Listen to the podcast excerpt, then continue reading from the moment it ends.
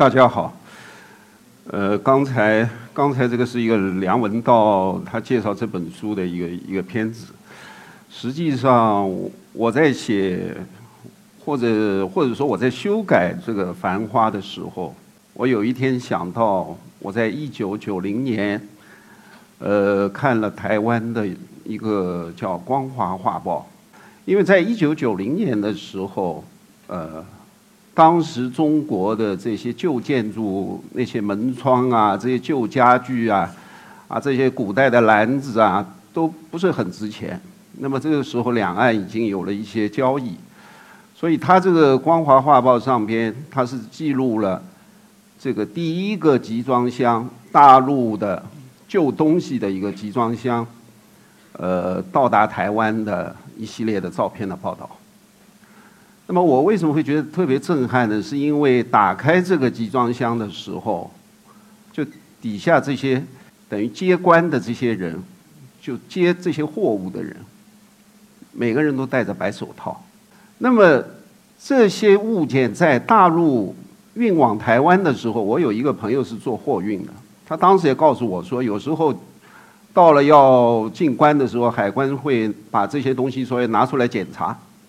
啊，生怕你里边有什么东西，完了这个里边都摆得很好，完了再检查呢，全部要搬出来，所以这些人员他就会很恼火，因为他他等到他要搬出来的时候，再把它放进去，有的东西就多出来了，啊，这不不专业嘛，完了有时候甚至于是用脚踹，啊，那些实际有很多东西已经损坏了，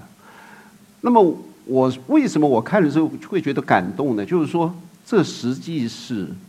等于说是我们传统的元素，啊，这些传统的元元素在某一个时代是我们大家都都会忽略它，或者把它卖掉，很便宜的价格卖掉。但是过了很多年，或者到现在，我们再来看待这些东西，我们就会觉得它的价值。那么，这从文学上面来讲是什么意思？就是说我在改《繁花》的时候，我觉得我要。我要加强我们传统的这一块的内容，这是为什么？因为五四新文化运动以后啊，我们大量接受的就是啊，比如说是一种啊现代白话，我或者说我们大量的接受翻译文本的教育，所以我们看了大量的翻译的东西。那么这个两种标准的国语或者到后来的普通话的写作。阅读和翻译文本的二手的这种这种熏染，甚至于写作，到最后，实际上，当你要面对一个作品，你要去修改它的时候，你就会，你就会觉得感觉无力啊！我究竟怎么来做？所以呢，西方也有一句话，意思说，当你感觉无力的时候，你就要到传统中去寻找力量。就像这些旧的家具，我们曾经把它蒙上灰尘，把它忘记的这些东西，在五四之后把它摒弃掉的这些东西，我们是不是可以把它放在一个小说里边？啊，文学的，比如说鸳鸯蝴蝶派的一些词语啊，啊，包括呃，甚至于里边的人物，只要是他他提到一本旧书，完了在这个书里边就会出现繁体字。他如果念一本旧书里边三十年代的一个一个一个作家的旧诗歌，他的诗句都是繁体字，啊，包括呃有一个人叫小毛，他背诵一首宋词，用的因为他是拿了一本书，所以我接下来都是繁体字。这个什么原因呢？这也是一种就是说纪念这个繁体字，因为繁体字我们现在也没有了。包括这个这个我们的普通话教育啊，和我们的上海话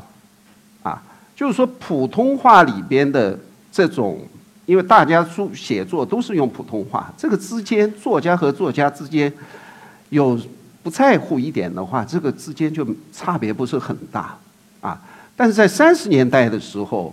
因为这个时候还没有普通话，所以说呢，很多人都会用自己的家乡的母语，加上我们所谓的官话，啊，用这种方式来写作。它相对来说，它每一个地方的人，他的措辞啊什么就会不一样。所以这个《繁花》，我在修改它的时候，我我觉得我应该是用这个这个方面，用用用中国我们中国的文化元素，啊，用一些呃，包括它的内容方面啊，因为在古代的时候，文人有有一句话叫“爱以闲谈”。而消永昼，就是说我们的我们讲故事，我们是闲谈，啊，我们是来消磨时光。国外有个很有名的作家叫博尔赫斯，他也是这么说啊。他说这个就是他认为的最喜欢的小说文文本就是《一千零一夜》，啊，他觉得文学的功能就是给人给读者以消遣和感动，不是一种劝化的作用。那实际上我是知道，文学也有劝化的类型，比如说像伊索寓言啊，它有很多哲理。但是我觉得，像比较符合我们中国的传统的文本啊，啊，有一些就是讲一些平常的故事啊，啊，一些笔记体的小说，它就没有那种特别宏大的需要有一个大的、大的目标的东西。它是甚至于像开一个超市一样，可以让你自己进去选择。所以这个这是一点，另外呢，呃，刚才这个片子里也讲了，就是说这是用一个上海话书写的一个小说。其实呢，这是一个用上海话作为上海话思维的一个改良上海话的一个小说。这是为什么？这是因为上海话在目前这个形势下边啊，和过去起了很大的变化。呃，上海在一八四三年开埠之后，到一九三零年，它的人口大概只有三百多万。啊，在这个之后，到了一九九零年的话，大概已经有两千多万。所以说呢，大量的外地来的人进入上海。那么，这个一九九零年之后，这个局面是什么样？就是说，是大量大量的富豪进入上海，大量的局一级的干部进入上海，还有大量的我们的学生、大学生，都是大学文化以上的优秀的人进入上海。那么刚才说到的普通话，他们都是受普通话的教育，啊，在一个我们几代人都接受普通话教育的这么个背景下边。他如果听到说上海话，他肯定会非常理直气壮，请你说，请你说普通话。所以我要我我要做这个这个上，为什么我要做一个沪语思维的一个上海的一个小说？就是因为什么？就是要把里边外外地朋友看不懂的上海字全部去掉。所以《繁花》里边，大家注意到的，就《繁花》里边没有“你”，没有“农”这个字，“农”在上海话里就是“你”，啊，也没有他，比如说“姨”这个字也没有。那是为什么？如果说朋友你打开一本书，如果我是上海人，我打开一本书，里边到处都是“农”啊、“姨”呀，还有上海上海话叫“姨拉”，就他们这个书，我相信上海人都不要看，哎，因为我们都是受普通话教育嘛。所以我觉得，而且呢。这个这个上海话的味道也并不是一定你要逐字逐句的都依照它这么来做。我在这个写的过程中呢，我发现，因为用上海话思维，你就会发现上海人经常讲的一句话，叫“不想”。上海话叫“不想”，啊，这是什么意思呢？就是上海人经常在转述一件事情的时候，会说到这两个，比如我去找我领导，讲了半天。我我领我领导没意见，没没没有表态，他会说我领导不想，啊，或者我我我找的为什么事情，我跟我妈妈说说了半天，啊，我妈妈不想，这个不想这两个字呢，呃，大概在繁华里面用了大概有一千三百多个，啊，那么里边有一个最有趣的东西，也是王家卫导演特别喜欢的繁花里边的一个故事，就是在繁花的后半部分。就是这个小毛，这个他晚上打牌回家，半夜的时候，呃，遇到一个和他差不多阶层的一个一个女人，完了，这个他们俩大概都是四五十岁的样子，啊，也打不起出租车，完了就在在在在马路边，就他们两个人在等那个通宵车的时候，这个小毛就去搭讪这个女的，因为这个女的拎着两包两包衣服嘛。小毛再三的跟他说话，这个女的就是不想，啊，低着头不想。完了之后，小毛就跟他最后说了一句话，说我是去洗衣服。那么半夜的时候，完了小毛就跟他讲说，他说那你到我家去洗好了，因为他是单身汉，啊，我家有洗衣机啊，我家什么都有啊。完了说了之后，这个女的还是不想，所以这一段里边大量的用了这个女人的不说话。啊，完了，等到他们俩先后坐上同一个通宵车的时候，坐了几站路。当小毛要下来的时候，他发现这个女的就拎着两袋子衣服，就一直跟着他走。啊，一直跟着走走走走到小毛家里。到了小毛家里之后呢，因为小毛一个人住嘛，他把要把门打开以后，小毛就突然发现这个女的。就完全不像一个陌生人，就觉得像一个就是生活在这种石库门房子里边的一个家庭主妇啊，对这个房子的结构啊，呃，给他拉出洗澡盆啊，烧洗烧水啊，洗澡啊，伺伺候小毛啊，因为小毛他老婆死了嘛，他就会想起小毛就会想起他过世的他的他的太太。完了之后，两个人就像一个回到房间里面，这个这个女的就变成一个熟人了啊，在这个环境里边，但是也不说话。完了之后，两个人洗了澡，做了事情之后，小毛就睡着了。等他醒过来，他就听见厨房里面这个女人在洗衣服，而且他没有用洗衣机啊，直到天蒙蒙亮的时候。他洗完衣服进来，跟小毛说：“我洗好了，我走了。”小毛就躺在床上听他拎着两袋子东西，门一门声一响就走掉了。啊，这个故事呢，就是说当时也是我有一个朋友告诉我，我就觉得这个故事他非常特别的地方在于这个人物就是一声不响，啊。那么，我当时问我的朋友，我说：“你既然碰到这个事情，你为什么不问他他是哪里来的，到哪里去啊？怎么一系列的东西？”他说：“我是从来不问的，啊，我是从来不会问。”那当然之后，我也是自己在分析，比如说像工薪阶层，他们这个阶层的人，可能他会非常警惕一个陌生的女的，即使他们做了这个事情，他也他如果心里不喜欢她，他也不想近距离跟她接触。啊，因为他认识了自己的家，或者说他自己的钱有限，啊，因为因为这个阶层里边有很多啊，可能我们忽视的。因为我的朋友说，就是你们这种人会打听，啊，我们是从来不打听的，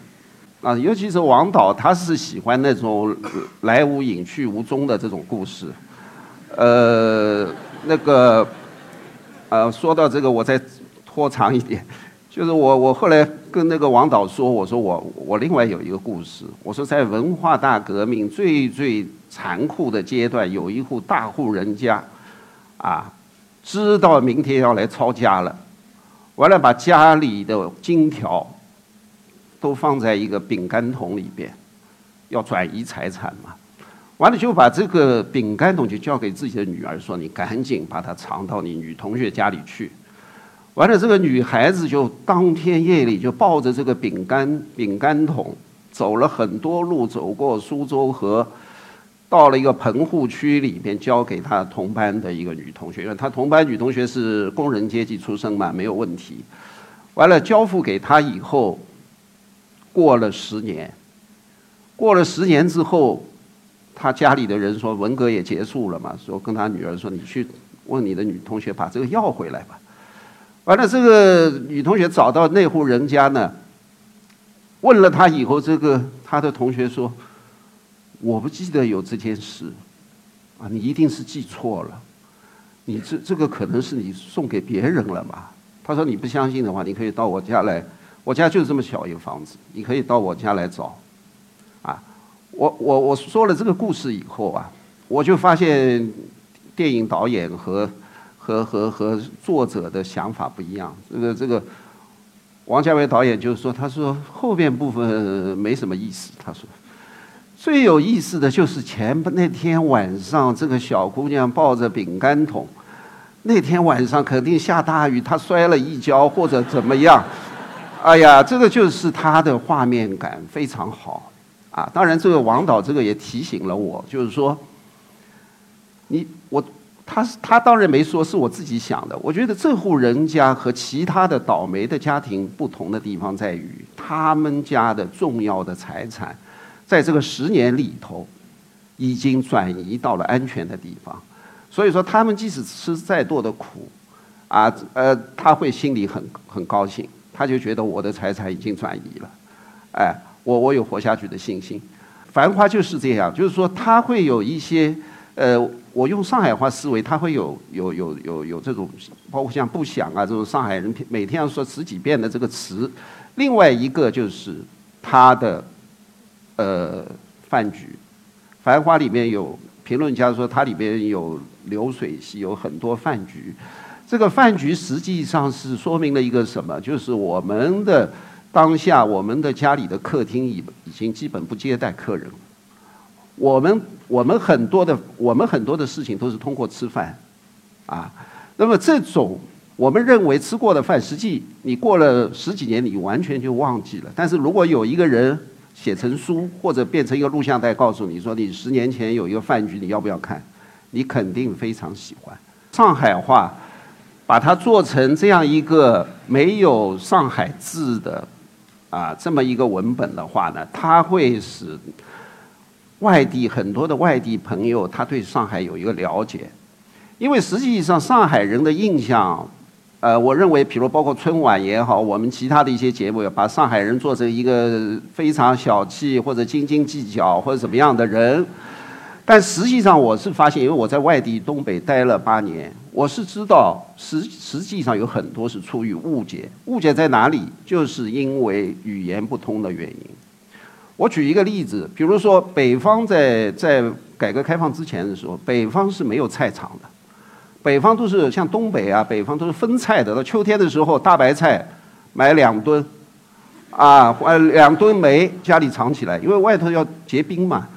但是上海这个地方，因为它比较温暖，所以说它当时上海到处都是小菜场，马路边上就是小菜场。所以呢，有一个北方朋友到上海来玩，啊，跑到人家家里一看，厨房里面有两根小葱，哎呀，他要好久没吃葱了，就把两根小葱偷偷吃掉了。吃掉了呢，他还说，他说，哎呀，上海人太小气了，菜场里面当时一分钱两根葱，有有葱摊，现在是没有了。过去有还那个上海人真小气，我家买葱一买就是三百斤。后来没想到，刚说完这个话，他家里一个做饭老太太急死了，因为这个葱没有以后，他是做鱼用的。那这个鱼怎么做呢？没有葱了，这个老太太急得团团转。完了，这位朋友才刚刚发现说，啊，原来上海人是不吃葱的，这个葱就是要做鱼才去买两根。那个这个里边就是是一个。实际是一个生活方式的问题。还有比如说半两粮票，当时的文革时代最困难时代是全国都发行粮票，只有上海有半两。完了，外地有一个很有名的作家也经常提这个问题，说：“哎呀，上海人真小气啊！全国只有上海是半两的粮票。”但是他不知道，就是说上海它有很多东西是论个买的。你比如说，我到哈尔滨，我过去插队在东北，我到哈尔滨早晨去吃早饭，朋友带我吃早饭，说来两斤油条，啊，早饭嘛两斤油条，啊，到那个馆子里面吃吃那个饺子也是论斤论半斤啊，或者怎么样，这个粮票。但是上海有几种食品它是半两的，比如说油条，它一根是半两。那么有时候上海人他吃那个泡饭，他要用这个油条什么蘸酱油，这是一种。还有比如说小馄饨，当时也是半两。那么北方人不知道，跑到上海说，跑到那个馄饨店里说，来个半斤馄饨，半斤馄饨就是十碗嘛，十碗端上来，他知道不对了。哎，因为他，你比如说像现在我们知道，哎呀，西方它是一个苹果，它都是论个买的，啊，都是论个，辣椒也是一个，什么东西一个。但在这之前有很多这是一种误解。所以说，《繁花》呢，它的我的目的是什么？就是说要消除这些语言上的障碍，完了使使得外地的朋友能够了解这个上海的市民生活是什么样子。啊，现在时间到了，谢谢大家。